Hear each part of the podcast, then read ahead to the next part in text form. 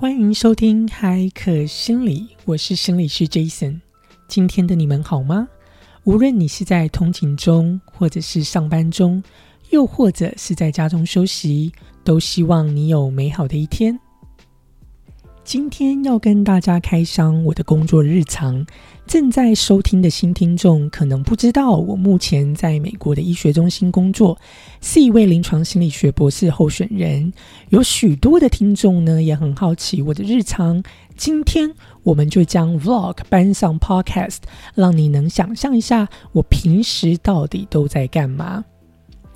我目前呢，在美国的医学中心工作。其实我的角色就是一位临床心理师的角色，在医院提供服务，其中可能包含了评估、诊断、心理治疗或心理咨商。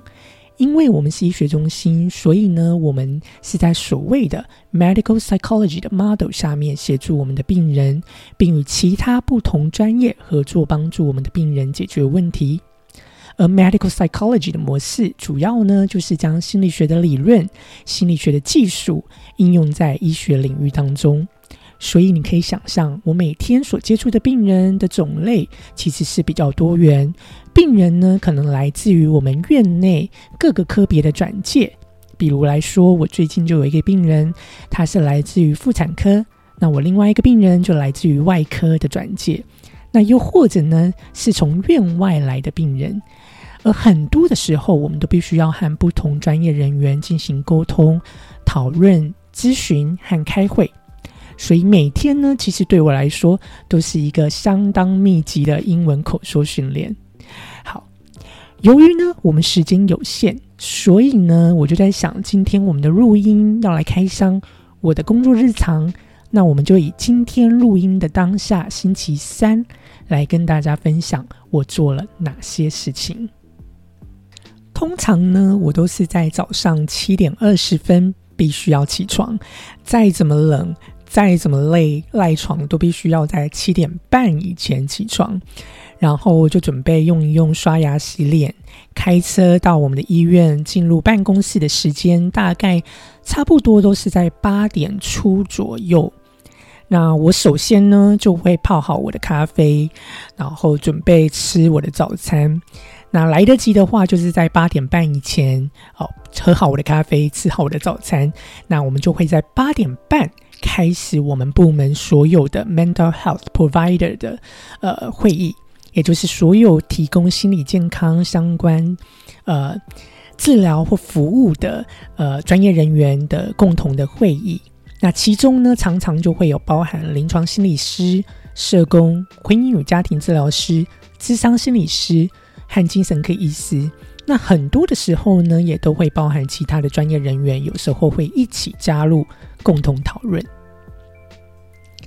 星期三早上八点半的会议呢，通常我们英文都会说是一个 round，也就是是一个巡诊巡回的概念哦。也就是我们会针对所有需要比较需要我们密集关注的病人，我们会进行讨论，进行巡诊，然后我们会去了解他们目前的状况。通常呢，大多数这类型的病人呢，都是具有自杀或自伤的想法。那又或者他们因为可能具有比较多复杂呃的心理层面的因素，他们可能刚出院或者是刚出我们的急诊，所以他们需要比较多的关注。那我们就会去讨论呃修正，或者是需要进行增加额外哪些的计划。那我们也会常常去讨论他们的药物需要需不需要调整。那我们会甚至去讨论我们需不需要去联络其他的额外的社会资源提供给我们的病人。所以通常呢，这早上的巡诊会议通常大概会花三十到四十分钟。早上结束之后呢，我就会继续留在我们所谓的呃 IOP 的部门，也就是 Intensive Outpatient Program。这个部门呢，就像是我之前讲的，就是我们会针对比较严重、比较急性、比较需要密集关注的病人，呃的部门。那我会在早上星期三的早上，我会在这个部门进行呃个别治疗和团体的治疗。在结束星期三早上比较刺激、比较耗神的工作后，呃，在跟比较严重、比较急性的病人工作后呢，中午的 schedule 大概就是只有半小时的休息，也就是半小时的吃饭时间。你没有听错，的确，我们的 schedule 就是半小时的休息，所以我十二点必须要打卡。也就是我们叫做 clock out，然后十二点半我就要必须 clock in，就是必须要再打卡回到我的工作岗位。那你没听错，我们的医院其实是蛮超的。那呃，我们必须除了上班的上，除了上班下班的打卡，我们中午要准备吃饭前，你必须要再打卡。clock out 一次，然后吃完饭你休息完之后又必须要打卡，我们又要再 clock in 一次。哦，所以。这真的比较烦。那我常常就我们同事和我，我们常常就在抱怨哦，这个程序要 clock in，又要 clock out，然后在中午就是常常我们会忘记，然后就过了十二点半，超过要 clock in 的时间。那这样子呢，我们就会被念哦。等到时间到，医院要付钱给我们的时候，呃，我们的呃 HR 部门呃就会。跟我们联络，然后会确认，哎，为什么我们会超过十二点半的时间？然后到底，呃，我们是做了什么事？哦，等等。哦，所以其实在美国医院工作的医疗人员其实是不容易的，也蛮累的。跟我当初在出国以前对美国医疗人员的想象比较不一样，我会觉得他们可能工作比较弹性，比较多。休息的时间，但似乎好像不是，所以其实是蛮累的。所以在十二点半重新回到岗呃工作岗位之后呢，星期三的下午我就会通常我会有两个时段的个别的心理治疗。然后还会有两个时段的要做心理评估或心理的呃诊断的评估。好，那刚好今天星期三下午我有两个时段，那主要是针对轻度到中度的严重程度的病人来进行心理治疗。那今天呢，呃，我这些病人他们的议题对我来说其实是蛮有蛮有趣，也蛮有挑战性的。今天就来跟大家稍微的分享一下。好。其中呢，一位病人呢，他是即将要进行所谓的 gender reassignment surgery 的病人。那 gender reassignment surgery 我们又可以叫做 gender affirming surgery，呃，中文好像是叫做性别重置手术。那这位病人呢，主要就是要求，呃，他会转给我之前呢，就是因为他跟我们医院要求他要，呃。一位具有 gender affirming therapy 训练背景的临床心理师和外科医师来进行心理治疗和进行手术。好，题外话，因为我们医院呢是在全美在性别友善的医院排名第一的医院，所以很多呢 LGBTQ 的族群都会选择到我们的医院来进行呃手术啊，或者是进行心理治疗，或是其他的呃医疗服务。那我们医院呢，对于我们医疗人员针对 LGBTQ 的训练也相当要求。如果有任何医疗人员被反映有歧视或偏见，哦，是会被马上开除的。哦，这都是非常明确的写在我们的工作守则，然后我们的 policy 里面。那之所以这个病人会转给我，是因为我们在。我在我们的医院的名单上，有有特别注明我是有 gender affirming therapy 训练背景的治疗师，那所以呢，这个病人就被转给我了，因为呃，这个病人指定要有 gender affirming therapy 训练的心理师来提供心理治疗。那所谓的 gender affirming therapy 不是只是具备同理心，也不是只是你对 LGBTQ plus 族群没有偏见就足够喽，也不是呃你认为呃你对这群 population 友善就够了，而是治疗师呢，你是否了解 LGBTQ 呃族群的文化？你是否能够了解在这些族群里的语言与用字？那你是否对他们在社会政策或制度上所遭遇的困难有所了解？你是否知道他们在社会上所受到的偏见与不公平待遇有哪些等等。哦，那这些其实是需要受到一些训练，要花时间去了解的。所以呢，在美国对 LGBTQ 族群的文化敏感度，呃是非常重要的。那这也是为什么现在在美国针对 LGBTQ 族群的治疗师是有认证的一个呃标准跟认证的程序，需要接受额外的受训。好，那过去呢，我在呃我的博士班期间，我就修了呃针对比如说男同志的三学分一学期的课，针对。女同志三学分一学期的课，还有针对 transgender 呃三学分，然后一学期的课，所以你可以知道，我就总共修了三门，然后都是三学分，都是一学期的课，那去了解 LGBTQ 族群的心理健康的议题。那很有趣的呢，是在美国的 LGBTQ 族群呢，他们其实也相当了解他们的需求，以及他们想要找寻治疗师的类型。那我觉得这点是在，呃，我觉得在亚洲社会其实是，呃，有机会做到的。那只要呢，我们的社会、我们的政府能够更加关注我们的 LGBTQ 族群，然后社会政府能够提供更多的资源来针对这个族群，那我相信，在未来。我们 LGBTQ 族群对于自身的心理健康，甚至呃，我们的医疗人员对于这类族群的心理健康或医疗，我们能够提供更多的帮助。好。接下来呢，跟大家分享我另外一个下午心理治疗的一个个案。那主要呢是针对呃一位呃白人女性，她是大概七十四岁呃左右的呃老年的病人。那她呢是因为脑部的中风之后，她有慢性的疼痛，那她的认知功能下降，然后注意力记忆力呃下降，然后她还有合并呃忧郁。那听到这里呢，你可能如果你是心理相关专业人员，你可以想象这个病人他合并了多个的很多的不同的议题，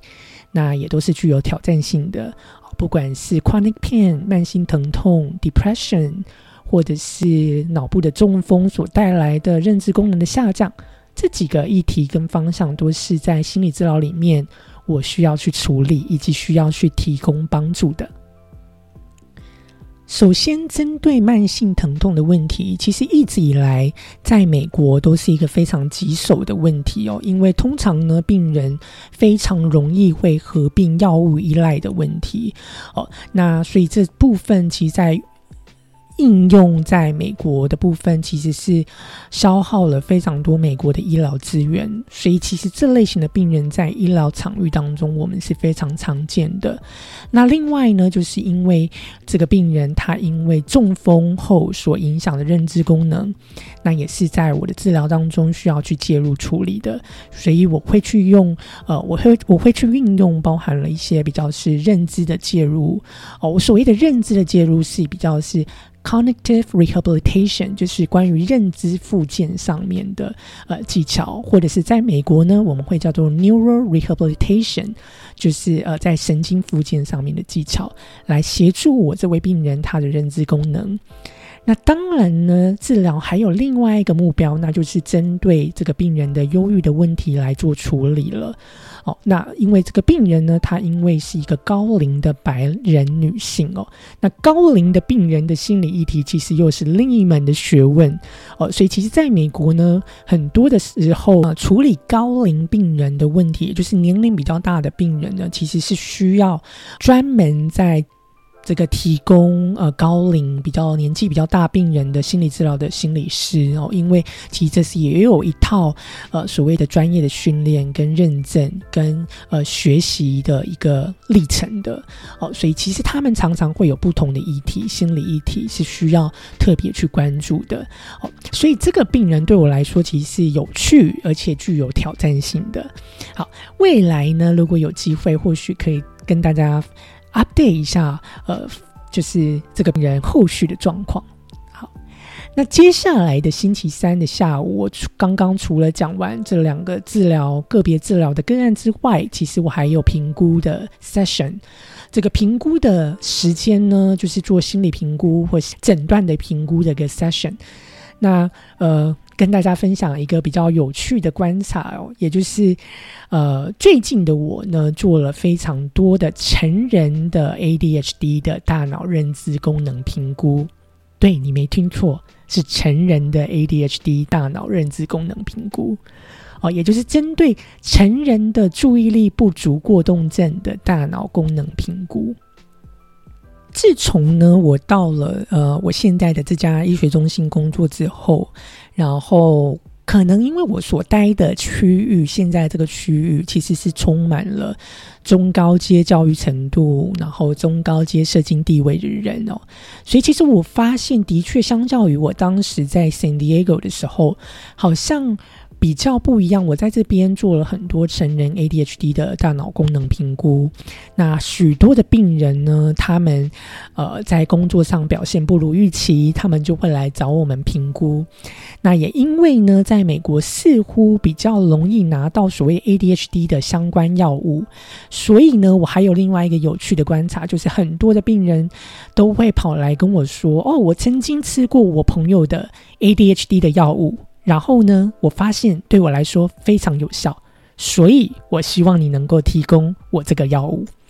好，但是可想而知哦，我们没办法，我们医院的要提供 ADHD 的药物，其实我们有一定的程序评估的程序跟跟规则以及标准。哦，如果病人没有达到特定的标准，基本上我们的医师或者是我们是不能够。呃，给 ADHD 的诊断，然后不能够提供这类型 ADHD 的药物。哦，但是呢，呃，的确很有趣。呃，在我们医院呢，因为真的太多人要求，就是想要得到这类型的药物，所以他们就会来排队来等待做 ADHD 评估。那你们可以想象一下，现在猜一下，这个 ADHD 的评估等待的时间大概要多久？好，我公布答案。哦，在我们医院呢，你要等待做这个成人 ADHD 的评估，大概就是至少要三个月。三个月呢，你就要呃，会轮到你的通知，然后你要去做药物筛检。哦，我们会先做药物筛检，来确保我们的病人他没有使用任何其他的药物来影响他们大脑的运作。哦，因为在美国，呃，我相信大家从电影、从电视剧都发现，在美国非常容易取得不同的药物。我所谓的药物，就是一些呃。物质，我们呃叫做 drugs，就是呃，比如说大麻哦，或是其他的这个毒品哦，毒品。对我想这个词在我脑海中想了很久，对，毒品啦，就是毒品哦，是非常容易取得的。所以呢，我们必须要先确保我们的病人他在做评估之前，他们是没有使用这类型的毒品或药物来影响他的大脑运作。所以他们必须要先做药物筛检哦，我觉得这点是我很很赞同的一个程序。那做完药物筛检，如果这个病人真的没有使用任何药物，那我们呢就会安排他来做我们的 ADHD 的评估、认知功能的评估。哦，那做完评估后，好，大家可以再猜一下，我们的病人要等待多久才能知道报告的结果？好，揭晓答案，还是必须要在等待三个月后才能知道报告哦。所以呢，我最近在跟我的病人呃在做联系，要解释报告，他们常常就会抱怨说：“诶，我都忘了上次我是什么时候做 ADHD。”然后我就回他说：“哦，我在你的 chart 上面看到，我在你的病历上面看到是你在半年前做的。”哦，也就是去年你做的 ADHD 评估，然后抱歉，我现在才通知你来，要准备要呃安排你来了解你的报告结果，呃，所以但是还好，我们的病人呢，他还算是目前我没有呃接受到任何很明显的情绪的呃抱怨啊，或是很生气，所以目前对我来说是还好。哦，但是比较具有挑战性的是，当我们呃跟病人解释报告，然后跟他说：“哦，抱歉，你没有达到可以开药的标准。哦，抱歉，你没有达到可以转借给精神科医师的标准，这时候非常非常多的病人会不理解和发脾气。所以呢，我就要非常有耐心的，然后再进一步解释为什么我们不希望他直接用药，以及为何我们不能开药给他。哦，因为呢，我们发现很多的病人呢，他的 ADHD 的症状，特别是成人哦，其实成人的 ADHD 症状，认知功能的。的不好，或者是他觉得他认知功能、注意力，呃，变得差，主要其实很多时候他们合并了他们的一些心理的因素，比如说非常多的病人就合并有 anxiety，就是焦虑。那焦虑的症状很多的时候是很像成人 ADHD 症状的表现，呃，所以呢，我们就很长的时候，我必须要在。这个跟病人在讨论解释的时候，就要非常有耐心，不断去解释为何为何我无法给你开药，为何我无法呃把你转介给我们精神科医师哦。所以呃，因为在我们医院有一个规定，就是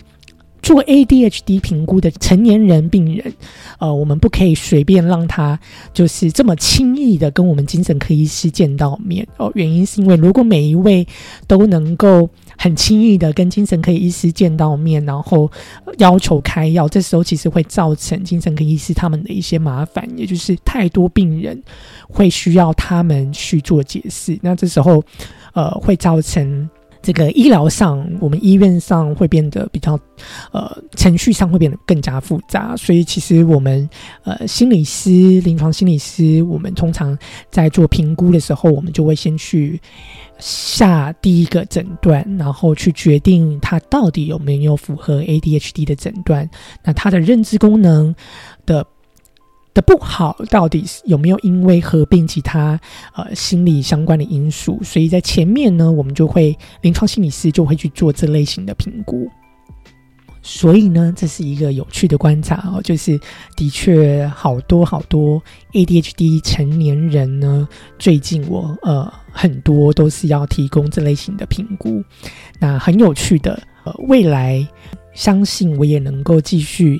跟大家分享，呃，我在临床上的观察，除了治疗评估之外，很多的时候呢，我还需要提供对其他专业的。consultation，呃，也就是咨询，或是呢与不同的专业进行讨论咨询，哦，所以其实每一个时间段其实都有事情做，那你就会想象，呃，压力很大，或者是很忙，那我都怎么放松心情呢？那就是非常简单，我都会先到我们的员工咖啡厅去拿一杯咖啡。然后我都会在我办公室的窗边看着这个楼下的红橘色的树叶，然后飞机的起降。因为呢，我们的门诊办公室其实是离机场蛮近的，所以呢，嗯，我就会这个很享受这个看飞机起降的时候，然后又又能够看着楼下这个绿色的树叶、红橘色的树叶等等。那我也会就是偶尔啊，会会去我们员工咖啡厅，呃，吃点其他的糖果，或者是喝个咖啡。然后，呃，只是呢比较累的，就是呃，当你到员工咖啡厅的时候，很累的一件事就是你必须要转换到美国人的打招呼的 style。那这是非常累的，因为呢，呃。美国的影剧或电视，你可以知道，美国人的打招呼的 style 都非常的热情哦。即便他跟你不认识，你都要装的非常的嗨，然后你要。很厉害的 small talk，那所谓的 small talk 就是你跟这个人不熟，但是你还是可以聊一些有的没的小事情，然后就是把气氛这样子呃这个活化起来哦，所以其实是很累的。那这个部分我到现在都还是很不习惯，还是觉得很累。我大多的时候呢，其实待在办公室的机会应该算是会比较多。呃，我是说，特别是在休息的时间哦，因为其实我在休息的时间，我就不想再讲话了，因为一整天真的讲了太多话哦，然后不断的就是在这个跟病人打招呼，跟团队打招呼，所以那个能量消耗非常大。好，今天呢就跟大家分享一些，然后开箱一些我日常的生活工作。那如果你喜欢，欢迎你留言。未来呢，或许会有不定期的这个开箱我的工作日常，来跟大家分享，更加的来了解，诶，在美国的医学中心工作的一个临床心理师大概要做些什么事，然后在美国医学中心的训练又大概做些什么事。希望你觉得有趣，我们下集再见，拜拜。为了维护保密原则，我们会将个案的故事内容修改或移除可辨识的资讯。如果分享中有提到任何临床上的处置或介入，这只是经验分享与观察，所有的内容不能代替专业的医疗建议、诊断与治疗。如果你有特殊心理相关的医疗需求，仍建议你寻求专业人员的协助。